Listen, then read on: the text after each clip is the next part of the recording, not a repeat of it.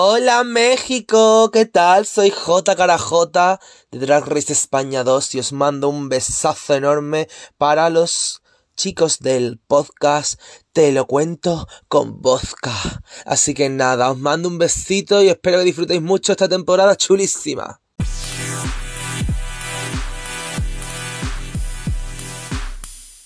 Oli, oli, bienvenidos a un nuevo episodio de Te lo cuento con vodka. Mi nombre es Héctor y el día de hoy me acompaña como casi todas las semanas Marco Antonio. ¿Cómo estás? Ese casi sonó a recriminación, ¿eh? O sea... Y vemos, porque a lo mejor ya te ausentas también en otros días. Vemos, todo depende de cómo salgan las cosas. Este, ya saben, cositas personales que salen por ahí y pues hay ausencias. Así es, hermana. Hoy venimos eh, no en Te lo cuento con vodka, sino en Te lo cuento con Caribe. Mención oficial, no nos están pagando la mención, pero eh, aquí mi amiga se puso bella con las Caribes el día de hoy y le cambiamos un poco al concepto del vodka. Hoy tenemos eh, un programa fuerte, tenemos un programa, nos dimos cuenta, lleno de temas que tienen que ver con agresiones de cierta forma, ya sea verbal o física, y pues espérense porque hay mucho de qué hablar. Sí, la verdad es que la semana estuvo bastante intensa y las notas que tenemos para este capítulo son algo fuertes y sobre todo para mí tristes. Mira, vamos a empezar con alguien que aguanta los chingadazos, con, con alguien que es fuerte, con alguien que ya está acostumbrada, que creo que lo sabe manejar muy bien, y es con la exitosísima mexicana Gloria Trevi. Pues para bien o para mal, la omes o la odies, es una cantante muy exitosa que tiene los mejores shows en nuestro país eh, y es la que más me ha hecho vibrar en un concierto. Y mira que he, hecho, he ido a conciertos de Madonna, de Britney, de mucha gente y nadie me ha hecho vibrar como Gloria Trevi. Así que vamos a empezar con ella porque fíjate que esta semana se anunció que va a ser la primera jueza invitada de la segunda temporada de Drag Race España.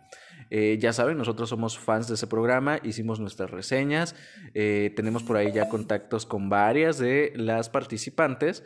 Entonces, yo cuando vi el promocional, yo quedé fascinado, porque aparte tenemos una representación latinoamericana y mexicana en ese programa ibérico que se me hace muy importante y se me hace un logro. Sí, yo creo que como muchos yo reaccioné igual a muchas personas. Este, y la primera pregunta fue, el, ella no es española.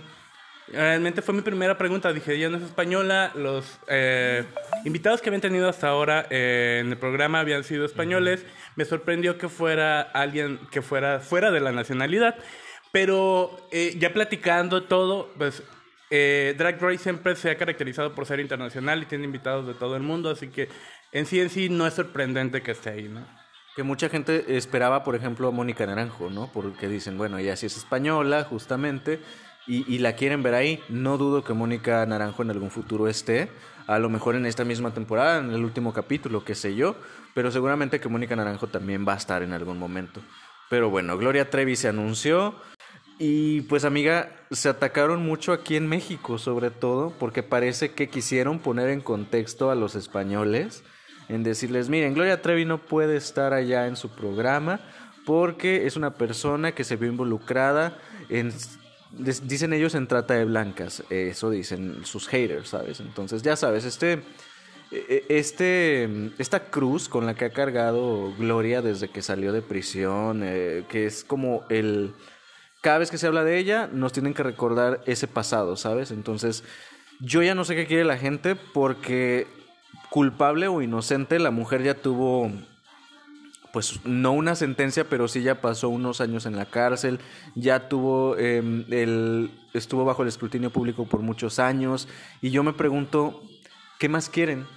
Fíjate que es curioso porque Gloria Trevi, desde mi perspectiva, tiene una relación de amor-odio con el público, donde eh, mientras a veces hay eh, anuncios positivos en cuanto ahí hay conciertos, llena estadios y toda esa situación y ves mucho amor y ves sus conciertos y ella dice que pues es mucho amor en sus conciertos y siempre lo ha expresado. Este, cuando sale algún éxito también están las críticas, ¿no? Y siempre, siempre es con la misma retaila, dando el mismo tema, sacando lo mismo a colación una y otra vez y, y es cansado yo creo que tanto para el público como para ella, es siempre estar con estas cuestiones como que como comentaste al inicio, la amas o la odias, y sí tiene muchos detractores, como todos, todos tienen gente que te apoya, gente que no te apoya, pero sí es, sí es cansado cada vez que salga, y es para con todos, ¿no? Cada vez que un mexicano eh, saca algún proyecto importante o algo, siempre hay detractores sacando los traspitos sucios del pasado o sacando el más mínimo detalle para desacreditar el que tengan una oportunidad en alguna otra plataforma en el extranjero. A mí lo que me dolió realmente fue que empezó este boicot por parte de sus compatriotas y fue bastante triste porque los españoles no sabían ni qué pedo, la mayoría, ¿sabes? Se me hizo muy triste. Hay un youtuber eh, que se llama Parody Paradise, no sé si te acuerdas, que es el que hace las revisiones de Drag Race, el barboncillo. Él dijo, pues explíquenme qué está pasando con Gloria y por qué no puede asistir a, a Drag Race España porque no estoy entendiendo. Y ustedes lo han sabido y lo he dicho muchas veces. Yo soy muy honesto y muy transparente. Yo no puedo ser em, imparcial con Gloria Trevi porque yo le creo. Y, creo lo que sucedió. Simplemente es una persona que cometió errores, lo he dicho en el pasado, como todos cometemos errores. Eh, y, cuando entras bajo la manipulación de alguien y siendo menor de edad, pues es muy fácil que la gente te manipule. O sea, simplemente para mí Gloria Trevi fue una persona que fue manipulada, se equivocó y lo está pagando muy caro. Y quiero decir que lo está pagando porque, pues mira, de lo que están hablando, ¿no? Para querer boicotearla en, en un programa donde se va a presentar. Entonces, yo creo que un alto a la cacería de brujas, no hay que ensayarnos, ensañarnos, ¿no? Lo mismo con Just Stop, por ejemplo, es como que ya entró a la cárcel, ya salió ella sí tuvo una sentencia, eh, la está pagando, entonces ya no sé qué más quieren. Quieren literal una quema de brujas, que las pongamos en una plaza y, las matemos y seamos todos espectadores, o qué quieren. Es que realmente llevan todo a veces muy al extremo, ¿no? Eh, yo creo que ya a estas alturas del partido y con todos los años que han pasado sobre lo sucedido y toda la información que ya hay actualmente, ya es ensañarse, como comentabas, con, con Gloria un poquito. Un poquito, bastante diría yo. Aparte, apenas vi una entrevista de Gloria Trevi de hace como 4 o 5 meses, eh, donde justo estaba diciendo que ella tenía contacto con varias de las chicas del clan, o sea, y las mismas chicas del clan, no todas, porque Alina Hernández y Karina ya por obviamente ellas no, pero todas las demás ya hablaron con Gloria Trevi, ya, vio, ya hubo una conciliación, ya se platicó, se siguen en Instagram, se felicitan.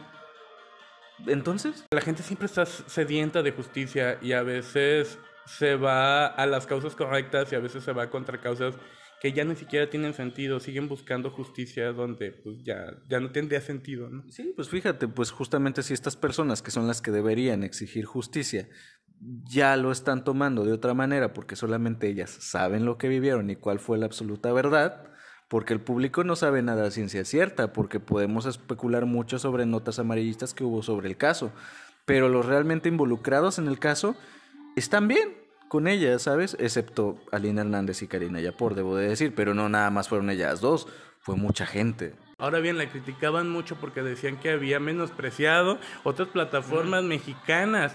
Y yo así como de, ¿cómo menospreciado? O sea, realmente ha salido ella o han salido los productores, por ejemplo, de La Más Draga a decir, ¿saben qué? Ella nos despreció. Creo que no ha habido ninguna información al respecto, pero la gente hace la conjetura de, ella despreció, ella no ha mandado saludos como Talía, ella y han puesto canciones de ella, este, y cosas por el estilo, pero en realidad ni por parte de los productores ni por parte de Gloria ha habido alguna información sobre que ella haya despreciado o desacreditado la plataforma. Y fíjate que como dices tú, todo eso son especulaciones. Y estas especulaciones se dieron porque hace un par de años, eh, creo que cuando estaba la temporada 3 de La Más Draga, Yari Mejía en una de estas eh, giras de medios, tours de medios, que, que, los productores habían invitado a mucha gente que supuestamente apoyan mucho a la comunidad y que se dicen pro LGBT pero que a la hora de que les llaman que no quieren asistir a programas de Jotos. Así fue como lo dijo Yari Mejía.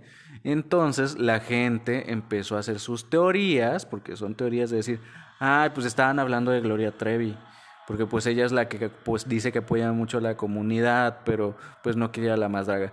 Y es así de que, güey, ahorita todo el mundo dice que ama a la comunidad, o sea, ¿cómo? Se me hace en tontería porque si no me equivoco, Gloria Trevi ha asistido a varias marchas LGBT. Sí, o sea, y, y, y, yo fui a su concierto y saca banderas LGBT y, y, siempre está apoyando. Es que no tienes que ir a la más draga para, para ser pro LGBT también, o sea, por favor, invitaron a Yuri. Y, y es una cuestión cuestionable, ¿no? Eh, válgame la redundancia. Pues es una representante mexicana. Lo quieran o no, les duela o no, es parte de México y es una representante conocida, artista mexicana. Y la pidieron para el programa y ahí está. Les guste o no, ahí va a estar también. y ni modo, van a tener que soportar. Seguimos con la madre patria. Porque resulta que otra estrella internacional estaba por allá en tierras eh, españolas. Estamos hablando nada más y nada menos que del protagonista de la exitosísima serie, debo decir la más exitosa de Amazon Prime hasta ahora, que es The Voice, que es esta serie eh, de superhéroes, pero bastante peculiares. Si usted no la ha visto, vaya a verla. Total que este señor Anthony Starr, que es uno de los protagonistas que interpreta a Homelander, fue arrestado en Alicante porque resulta que estaba en un bar pasadito de copas eh, y golpeó a un chico presuntamente con un vaso de vidrio. Pero hay muchas teorías alrededor de este caso, no sabemos exactamente cuál es la verdad absoluta, pero de que está arrestado, está arrestado. Bueno, algo que decía el, el chico agredido, que, que, me parece se llama Batuel, uh -huh. era que, este, que estaban en el bar que él estaba tomado, uh -huh. que empezó a agredirlo, que le pidió a su acompañante que lo, que pues lo tranquilizara y que siguió agregándolo hasta que lo golpeó, lo sacaron del bar, lo esperó afuera, cuando salió lo volvió a agredir afuera y mientras se, estaban en la pelea, él lo estaba amenazando de muerte cuando llegó la policía. Uh -huh. Entonces, es, eso es lo que yo alcancé a leer en, en algunas notas que supuesta, sobre la supuesta declaración, como sucedieron las cosas según el agraviado. Uh -huh. Entonces, debido a esto, bueno, él fue a levantar la denuncia a Alicante y él no sabía que era un actor famoso. Ajá. Él no sabía, entonces dice que le dijeron ahí que era un actor famoso. Y o pues, sea, lo veo gringo y ya.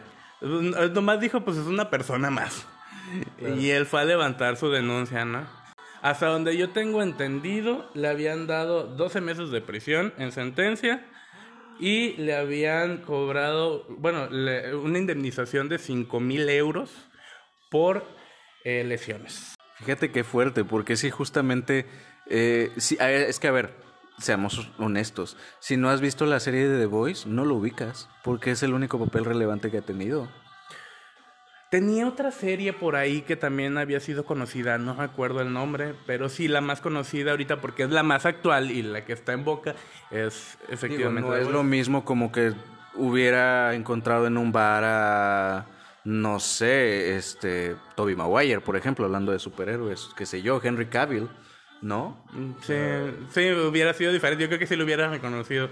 Claro. Igual, este, tal vez y no hubiese llegado a lo que llegó, ¿no? Sí. Pero sí es este increíble este, que pasen pues, este tipo de cosas, sobre todo por algo que se dice, él le decía a, a la, al agredido, le comentaba que no sabía con quién se había metido. ¿no? A ver, versiones hay muchas, Yo, esa es una.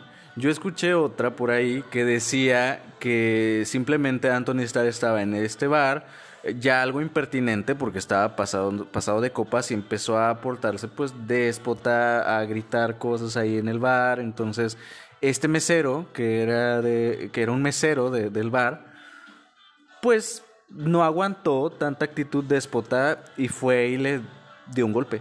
O sea, se agredieron verbalmente hasta llegar a los golpes y fue como comenzó toda la riña. Esa es otra versión que se maneja pero que lo agredió primero el mesero. Pero él lo agredió el mesero precisamente porque estaba, pues, de impertinente. Sí, pues no se sabe exactamente. Los medios no, de comunicación son, son muy variados. Leemos como tres, cuatro artículos a veces y es curioso porque algunos son copia y pega. Sí, como siempre. como siempre, así le copiamos la tarea al, al, al, la, al otro canal pero otros son muy diferentes, entonces no sabes cuál es la versión real y solamente podrías saberlo si hubieses estado ahí o el agraviado, te quiera, el, el agraviado o el agraviante te quieran contar realmente lo que pasa. Hasta parece una de esas películas de que te cuentan diferentes versiones como la de Busa Caperuza, no sé si te acuerdas, donde cada persona te está contando la historia desde su perspectiva, ¿sabes? Es como que algo así se me hace este caso. Nadie sabe qué pasó a ciencia cierta, pero versiones hay muchas. Pero ahora sí que lo que sí estamos bastante seguros es que la realidad superó la ficción, porque muchos decían así como de que, a ver, el señor no ha salido de personaje. O sea, ahí está todavía, piensa que es Homelander. Sí, es como de estas veces que dices, es que el actor no actúa, siempre ha sido así. Es Anaí, es Anaí siendo Mia Colucci. es Anaí siendo Mia Colucci, dicen. Verdaderamente con razón le salió tan bien, fíjate, yo, cre yo que creí que era un, un, buen actor, pero siempre se trató de él. Estaba haciéndose a él mismo, dice. Sí, ay, la Carmen Salinas, dices tú, que en paz descanse. Pero bueno, total. ¿Qué te parece si seguimos con noticias de tierras españolas? Porque hay otro español por ahí que esta semana anunció su retiro de la música. No sé si de manera eh, permanente o de manera eh, temporal, pero estamos hablando de Enrique Bumburi, uno de los grandes exponentes del el rock eh, español, que justamente fue pionero cuando en España no es como un género muy latente, ¿sabes? Entonces, él cuando salió con Héroes del Silencio, eh, por allá a finales de los años 80, pues seguía como que este modelo del movimiento rock en tu idioma que estaba pasando aquí en México, con Caifanes, o en Latinoamérica en general, con Soda Stereo en Argentina. Entonces, él fue de los pocos que se atrevieron a incursionar eh, como español en, en este género, y creo que le funcionó y desgraciadamente pues anuncia su retiro oficial de la música. ¿Tú consumías música de Enrique Bumburi? Eh, sí, eventualmente canciones por ahí que me gustan, como Alicia, por ejemplo, uh -huh. es, que es de hecho mi canción favorita de Bumburi, no, también me gusta mucho. Este, sí, efectivamente, fíjate que él lanzó el comunicado eh, donde comentaba que se retiraba solo de escenarios. O sea, ya no iba a cantar, ya no iba a hacer conciertos. De, de conciertos, nada De más. conciertos, de escenarios. Ya. Básicamente ese era el retiro, que era oficial, ya que debido a su molestia, su le... es que está enfermo de la garganta. Okay. Tiene problemas en la garganta, no se ha podido recuperar. Comenta que desde su gira, mutaciones y expectativas había tenido muchísimas problemáticas, que fue desde el 2015 hasta el 2019, que cuando vino la pandemia se sintió mejor y por eso retomó conciertos, pero que su padecimiento no le permite ya ya, es, ya continuar y que tomó la decisión de retirarse, pero que él espera seguir en proyectos como en composiciones, como eh, no sabía que escribía poesía, por cierto, todo esto. O grabando música, porque no es lo mismo. Música. Sí, exactamente, él, él, comentaba de sacar discos, este, pero ya en escenarios ya no estaría porque su padecimiento le impide eh, llevar siquiera los ejercicios de vocalización este, más sencillos. Sí va a terminar este, los conciertos que tiene programados para Estados Unidos y España. Ajá. Sí los va a dar los del 2022, pero ya son los últimos. Y mira, la verdad es que si algo le he de reconocer al género del rock eh, o rock pop, como ustedes lo quieren llamar, es que cantan en vivo. O sea, tú puedes ir a los festivales, a sus presentaciones en bares, porque luego son muy de bares, uh -huh. y cantan en vivo. O sea, realmente ellos sí cantan, no usan una pista, no usan playback.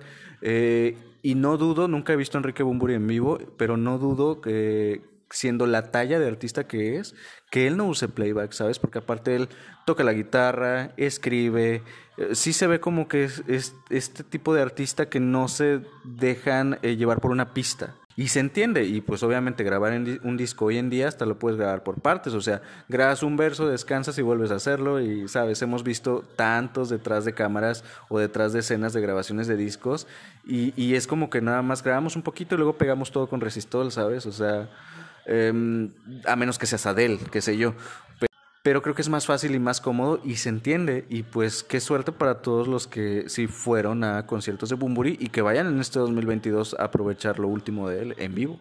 Oye, a mí se me hizo muy feo mucha reacción de la gente de, en redes sociales. Digo, no todos, pero sabes, es, es que este tipo de artistas eh, como Bumburi, mira, te voy a poner unos ejemplos. Bumburi, eh, Arjona y Maná, de repente es como de que ya que se retiren, ya que, ¿sabes? Entonces, como que hay un sector de la población que no los quiere. Entonces era así como de que, ay, gracias, qué bueno que ya se va. Pero pues a mí se me hacen buenos cantantes, todos tienen lo suyo. No entiendo por qué, no entiendo por qué los odian.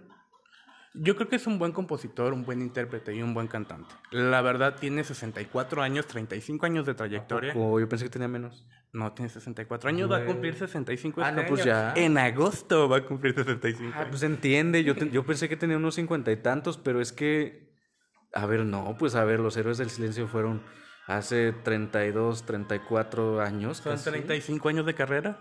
Inició con ellos, básicamente. A ver, que debo de decir que a mí la música que me gusta de Bumburi es con Héroes del Silencio. En solista, dos que tres, pero eh, con Héroes del Silencio creo que son los éxitos que más me sé.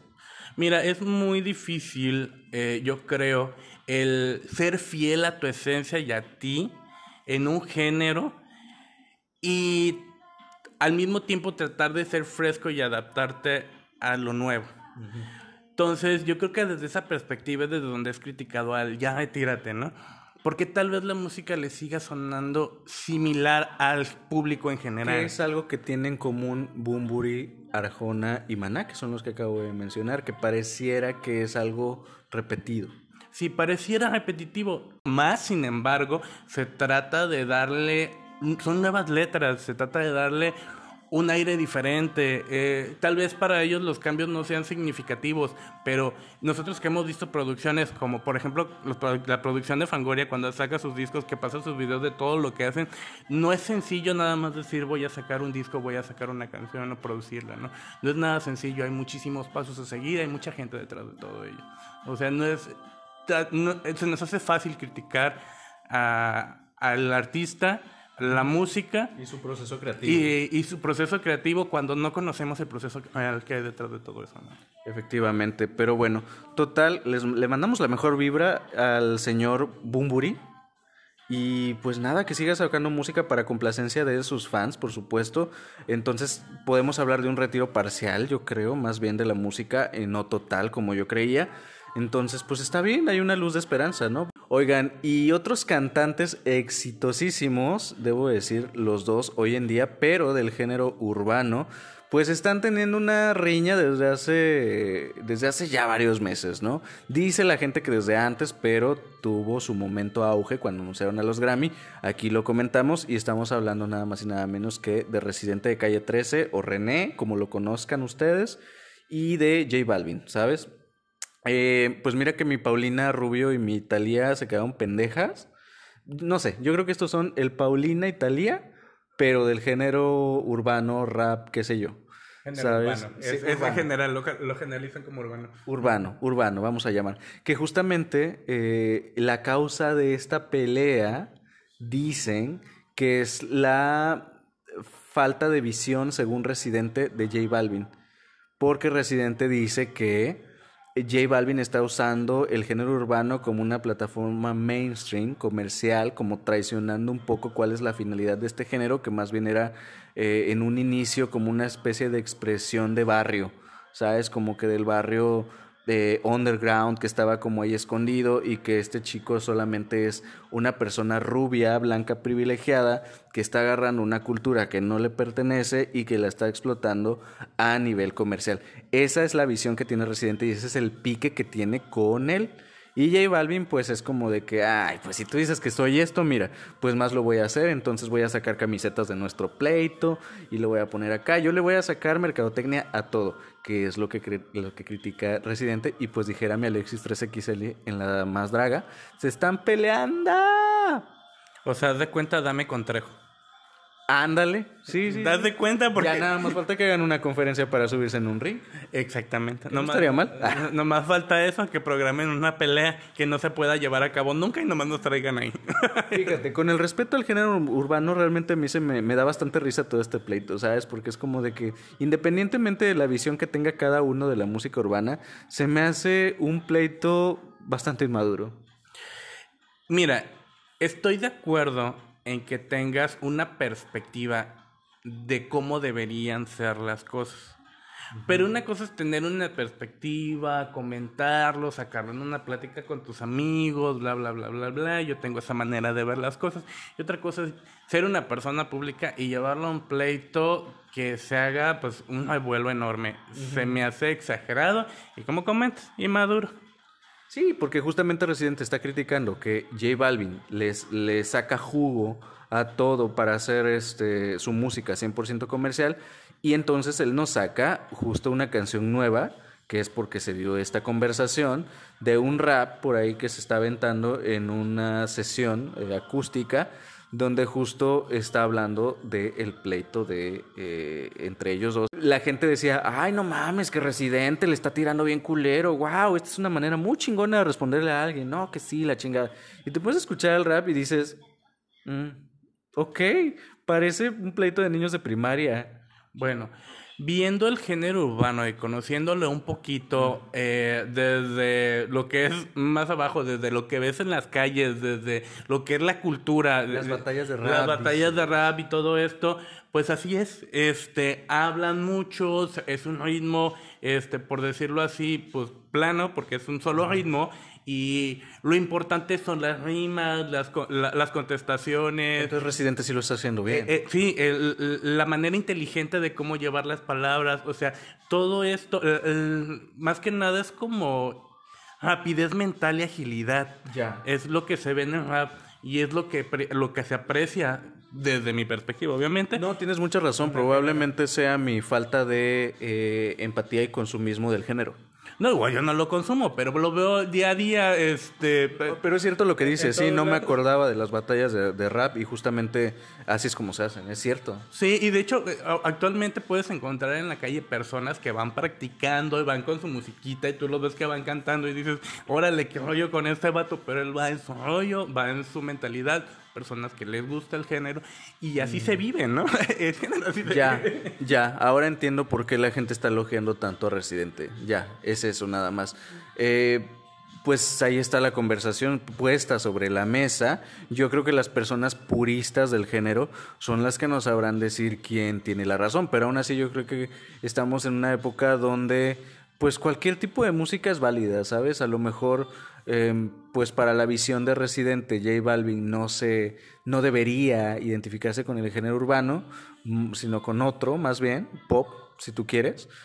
Pero pues si J Balvin dice que es urbano, pues ¿qué, qué le hacemos? Sí, hay algo que sí, tal vez, no quiero sonar hater, ni tampoco llevarle a la contraria disidente, pero todos sabemos que J Balvin es streamer, siempre ha sido comercial, o desde mi perspectiva es comercial. Entonces es algo que ya se sabe, no es necesario señalizarlo.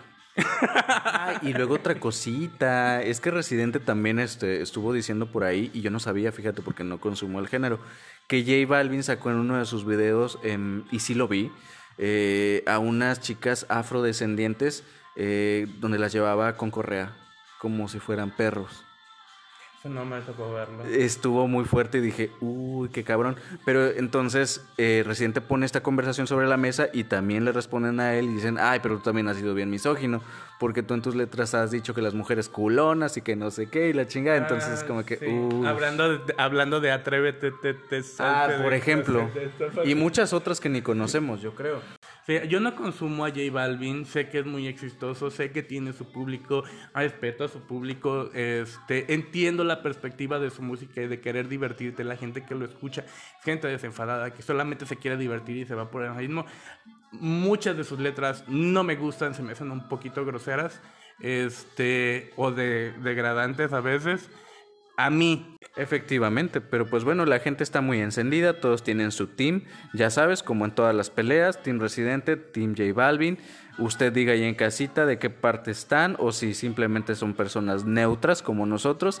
Y pues bueno, ahí lo tienen y ahora vamos a hablar de la nota más triste, la más lamentable que sucedió justamente cerrando los temas de este podcast. Tuve que eliminar una de las notas que ya teníamos porque ya saben que les presentamos cinco temas y dijimos, esto lo tenemos que meter sí o sí porque está cabrón.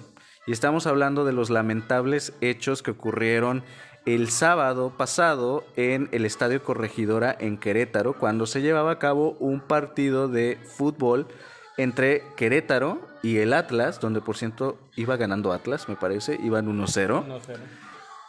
Y pues se armó una riña. Riñas que hemos visto, por ejemplo, aquí en Nuevo León, Rayados contra Tigres, hace dos, tres años eh, vimos una muy fuerte.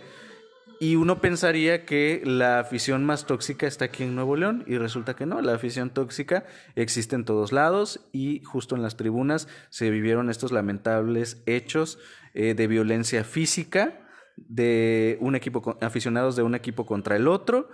Total que tuvimos un saldo de 17 muertos y varios heridos. Eh, vimos personas que estaban incluso bajándose de las tribunas a las canchas. Eh, un niño que se tuvo que quitar la camisa o sus papás le tuvieron que quitar la camisa porque corría el riesgo de que lo agredieran al verlo con una camiseta. Se están negando las muertes, obviamente. Eh, pero por los videos que hay en internet y por la gente que estuvo ahí presente, se especula que sí hay muertos. Nada más que por em, intereses de la liguilla y de muchas cosas que ahorita vamos a comentar, pues al parecer se están negando los hechos. Bueno, hasta donde yo tengo entendido en todas las notas que leí, en todas, este, y fueron muchas, y créanme, fue un hilo muy largo, tardé mucho leyendo esto, y no habían este, reportado en ningún medio este, muertes. En ningún medio oficial, vaya. No habían reportado muertes, este, habían hablado de 26 heridos, Sí. sol- de los cuales solamente uno realmente está grave, hasta donde tengo entendido. De los 26 heridos, solamente 19 han presentado querella y declaración, hasta donde tengo entendido. Eso es lo que se dice de manera oficial. Lo que comentas de las, los 14 fallecidos es extraoficial. Exactamente. Incluso muchos ya están comparando la situación con aquel lamentable hecho de la matanza, de la matanza estudiantil de los años 60, donde negaron todos los muertos que había, hasta décadas después que salió el saldo oficial, ¿sabes? Y e hicieron este meme por ahí, por ejemplo, hoy domingo en la mañana, donde decían, hoy amaneció soleado, tuvimos un día soleado, que fue lo que dijo el presentador Jacobo Zabludowski este, después de los hechos de los estudiantes en aquellos años, eh, como si nada estuviera pasando, ¿sabes? Entonces, sí hay intereses porque, eh, pues ya sabes, el fútbol es dinero y es un negocio bastante redituable, un negocio millonario aquí en México porque la afición es grande. Entonces se está pidiendo a raíz de esto que se cancele la liguilla, que saquen a Querétaro de la liguilla, que se cancele la participación de México en el Mundial de Qatar en el 2026. Eh, Se están pidiendo muchas cosas eh, y a raíz de eso, pues al parecer ese es el motivo por el cual se están haciendo de la vista gorda. Fíjate que es muy curioso. eh, yo desde mi perspectiva no quiero, no quisiera reprobar el deporte como tal. Ok, vamos a los puntos. Quienes dirigen todo esto es lamentable la manera en cómo lo han llevado. La verdad es que es muy lamentable, independientemente de que han dado la cara y han estado en hospitales viendo agredidos y brindando su apoyo, por decirlo así.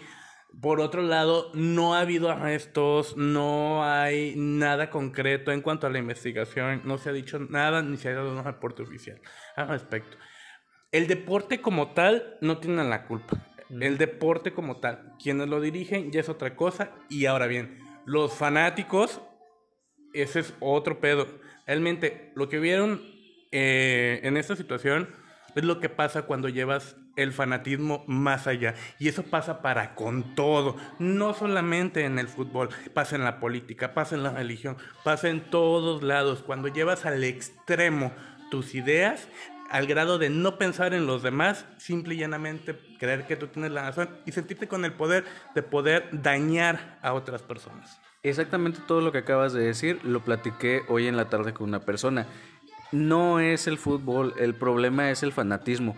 ¿Cuántos fans hemos visto que cometen eh, actos aberrantes en contra de sus ídolos? Por ejemplo, ahí tenemos al fan de John Lennon, a la fan de Selena, eh, a mucha gente, fans eh, religiosos, ni se diga que a veces llevan al extremo muchísimas cosas.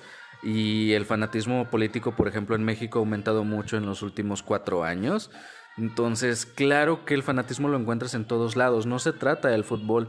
Es uno de los tantos ejemplos que tenemos de fanatismo, pero no es el fútbol.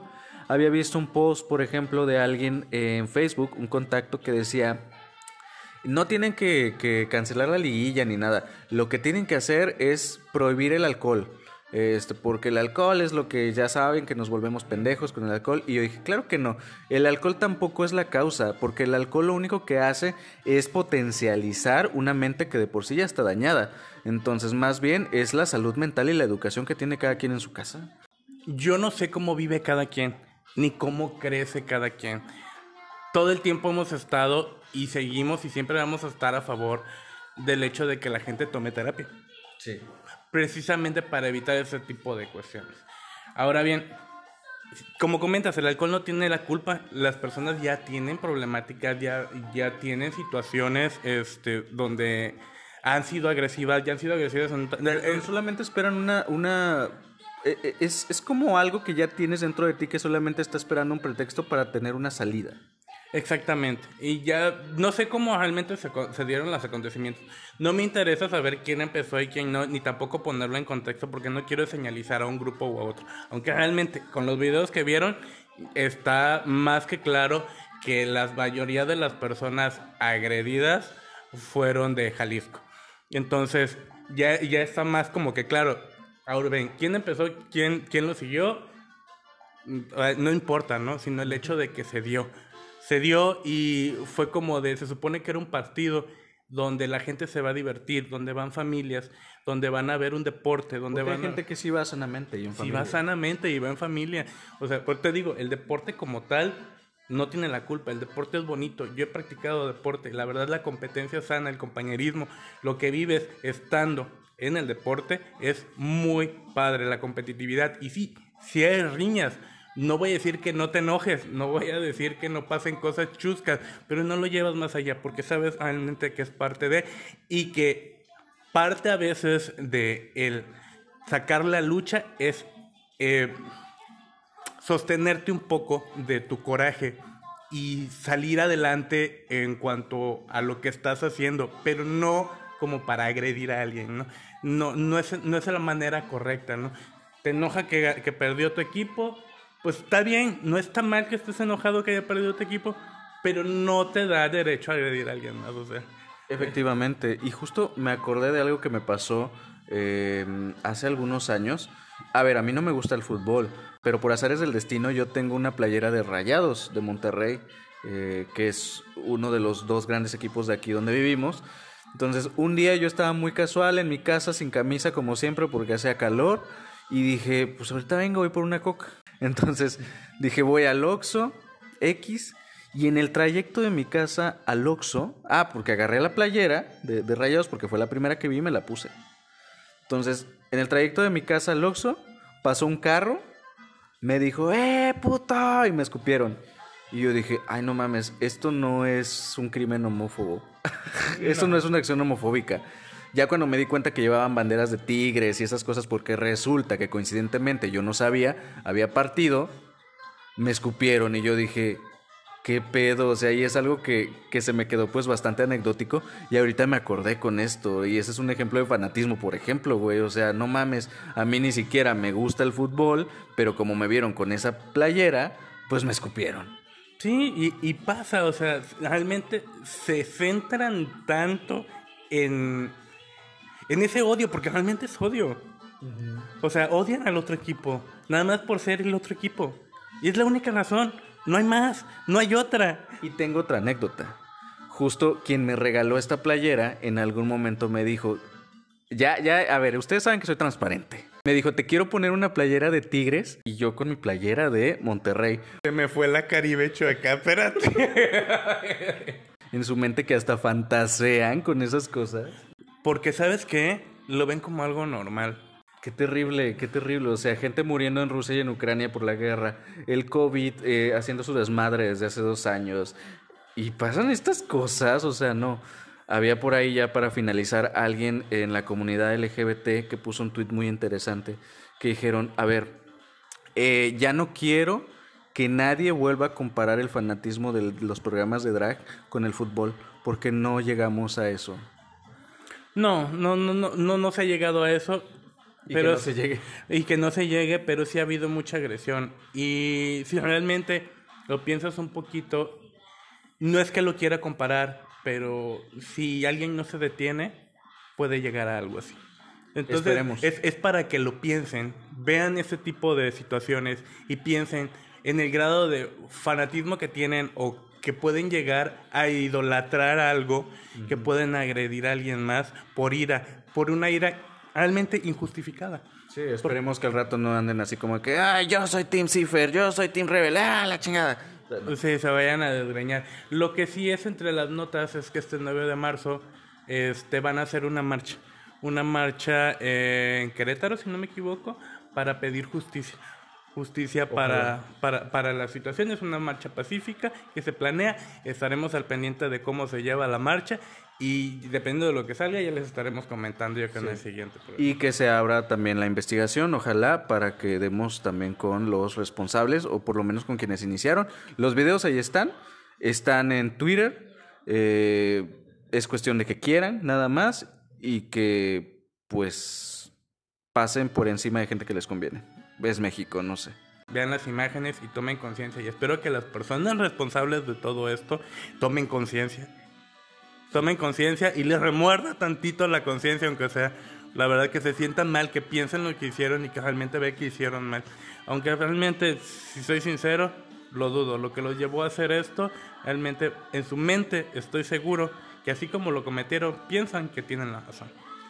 Pues bueno, ahí está el tema y una disculpa para la gente que nos escucha en Chile, en eh, Costa Rica, en España, en todos estos países que no son México.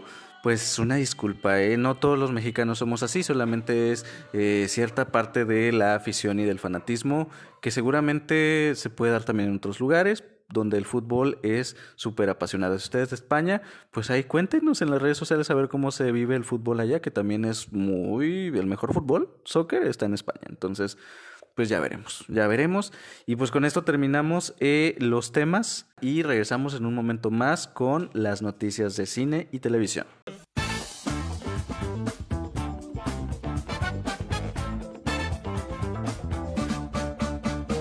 Vamos a iniciar con la reseña de esta semana, eh, la cual es por fin para una película muy esperada en México y en todo el mundo, que es la nueva cinta de DC Comics y Warner Bros. The Batman, estrenada este fin de semana, protagonizada por Robert Pattinson, que en su momento fue bastante cuestionado, como muchos otros Batman, y por el director Matt Reeves, que nos traen esta película que es una especie de combinación de varios géneros. Porque sabemos que es una película de Batman, lo ligamos con una película de superhéroes, pero en realidad este director fue muy inteligente porque combinó el thriller, combinó el cine negro, combinó el eh, incluso algunas cosas de terror, eh, de acción, para traernos esta épica película de El murciélago, que como ya cuenta con varias versiones alrededor de las últimas tres décadas, pues pareciera que ya está desgastado y que ya no hay una óptica nueva para contar la historia de este personaje, pero oh, sorpresa, resulta que siempre hay alguna manera diferente para contarlo. Y lo que me gustó mucho de esta película fue precisamente eso, ese plus es un Batman que no habíamos visto en pantalla eh, después de tantas versiones, las actuaciones están impecables, todos están bien. Robert Pattinson, desde que lo vi en The Lighthouse, confirmé que era un gran actor y se ve comprometido, se ve entregado con el personaje, lo hace fantástico. Eh, Colin Farrell, como el pingüino, hace un trabajo espectacular. El trabajo de maquillaje está increíble. Seguramente lo veremos nominado a los Oscar, eh, bueno, más bien a los de maquillaje y peinado, por este trabajo. Eh, tenemos también por ahí a Zoe Kravitz como Catwoman, que para mí es la versión es la mejor versión de Catwoman desde Michelle Pfeiffer por allá de los años 90. Y por supuesto, eh, Paul Dano, que hace a eh, el personaje del acertijo, está espectacular. Hay una escena casi al final de la película donde, wow, yo no sé si Paul Dano tiene formación de actor de teatro, pero lo que hizo él con esa escena, que ya ustedes verán, para no darles spoiler, es poesía pura. Vayan a verla, dura tres horas, casi no se siente. eh, se les va a pasar de volada. Si esperan ver al personaje clásico, no lo van a encontrar. Eh, no le encuentro ningún pero a esta película. Para mí es perfecta. Me encantó, me gustó mucho, la quiero volver a ver. Eh, seguramente lo voy a volver a hacer. Le voy a dar cinco estrellas porque no le puedo poner, repito, un pero. Me encantó. Fabulosa, fantástica, la fotografía, el diseño de producción, eh, la música, la banda sonora, todo está espectacular. Batman ya está disponible en los cines.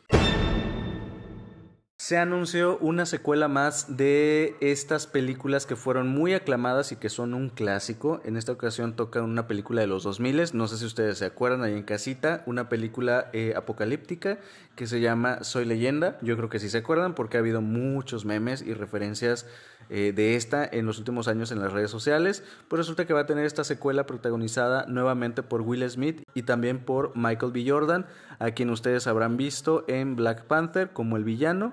Y pues suena interesante, yo creo que sí la voy a ver. Eh, mi primera impresión fue como que, ok, una secuela más de la nostalgia, pero pues mira, si, si van a hacer un buen trabajo, pues bienvenido.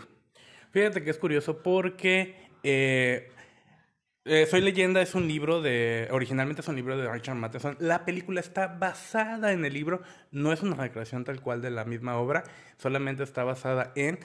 Dicho libro no tiene secuela, entonces eh, no sé qué, cómo vayan a llevar la, la, secuela, no tengo como que una idea. Lo otro es que el personaje de Will Smith muere al final de la película. Entonces se comentaba y se especula que vayan a retomar la fórmula de A Quiet Place 2 para esta película.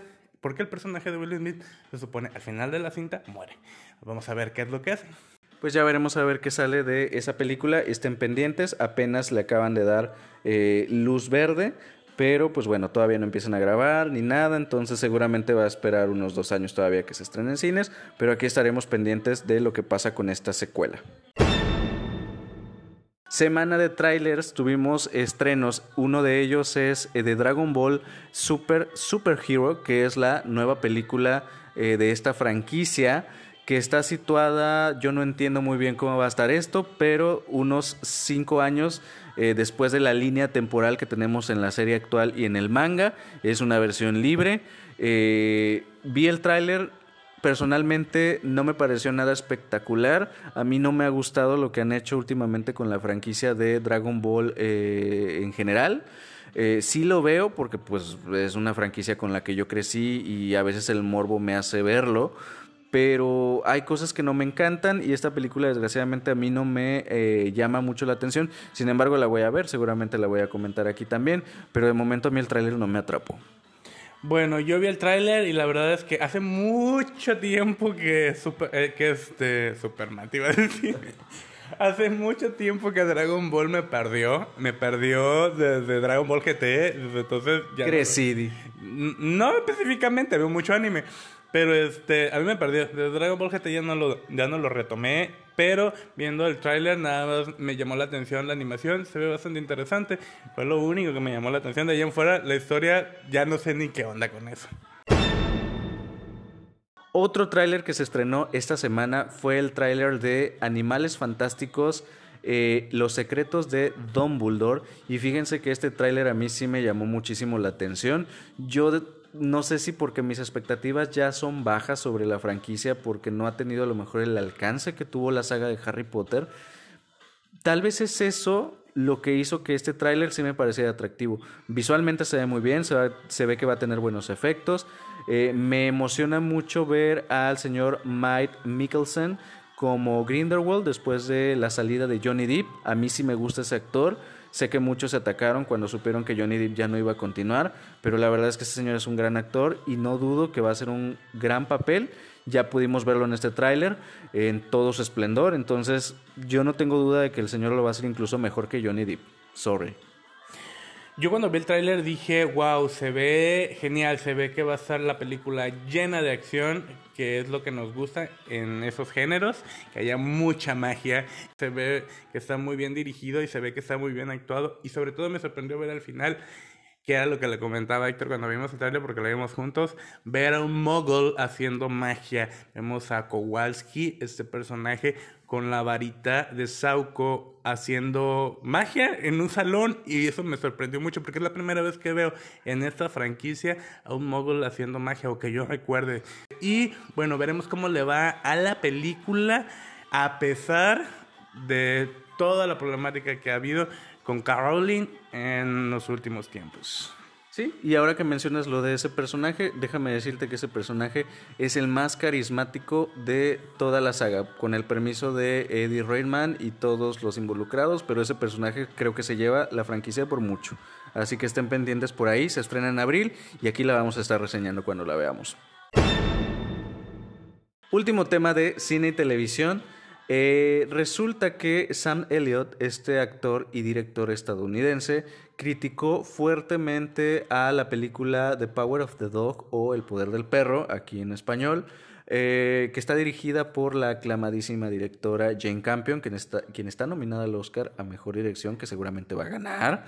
Todas mis apuestas están sobre ella, eh, porque resulta que él critica mucho que se meta mucho tema de homosexualidad dentro de un western y que la directora no entiende lo que es un western y que no sabe por qué hizo lo que hizo, demostrándonos básicamente que no le entendió a la película. Sí, me es curioso porque que, se diga que hay mucha homosexualidad en un western cuando yo recuerdo los western muy bien desde la infancia, donde no hacemos mucho enfoque en estos hombres pues muy masculinos, marcados y sudorosos, sobre todo énfasis en el sudor y cómo embarniza el cuerpo en el calor del desierto. Cállate, cállate. bueno, no sé, este, yo creo que... Federica Peluche, así. Independientemente del concepto que tenga ya el del western, un western tal vez clásico, una perspectiva con la que él creció y a la que él se ha abocado, está bien, pero estamos en la actualidad. Lo otro es que no leyó las revistas de los vaqueritos. A ver, sabemos que es una película aparentemente compleja. O sea, yo tuve que ver este, cosas que no supiste o que no viste de eh, El poder del perro para poder entenderla. Y una vez teniendo todo el contexto, dije, película en loco. Pero seguramente él no la entendió o esa impresión me da a mí. Pero bueno. En fin. Sí, de hecho la película este, trata de ocultar toda esa temática. O sea, se supone que ese es el punto central de la película. Pero bueno, allá Sam Elliott y pues yo creo que más coraje le va a dar cuando Jane Campion se alce con esa estatuilla el próximo 27 de marzo en los premios Oscar. Y pues bueno, estos han sido todos los temas de cine y televisión. Regresamos.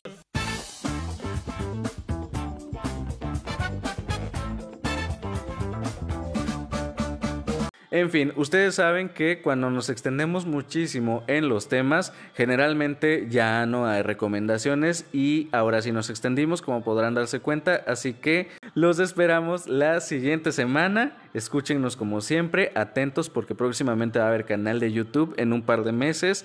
Ya estamos eh, preparando las cosas, así que si nos quieren ver el rostro que no conocen, pues próximamente ya van a poder verlo y el podcast obviamente va a continuar pero para las personas que no nos conocen y para expandirnos un poco, ya vamos a estar también en video. Así que, pues nada, mi nombre es Héctor.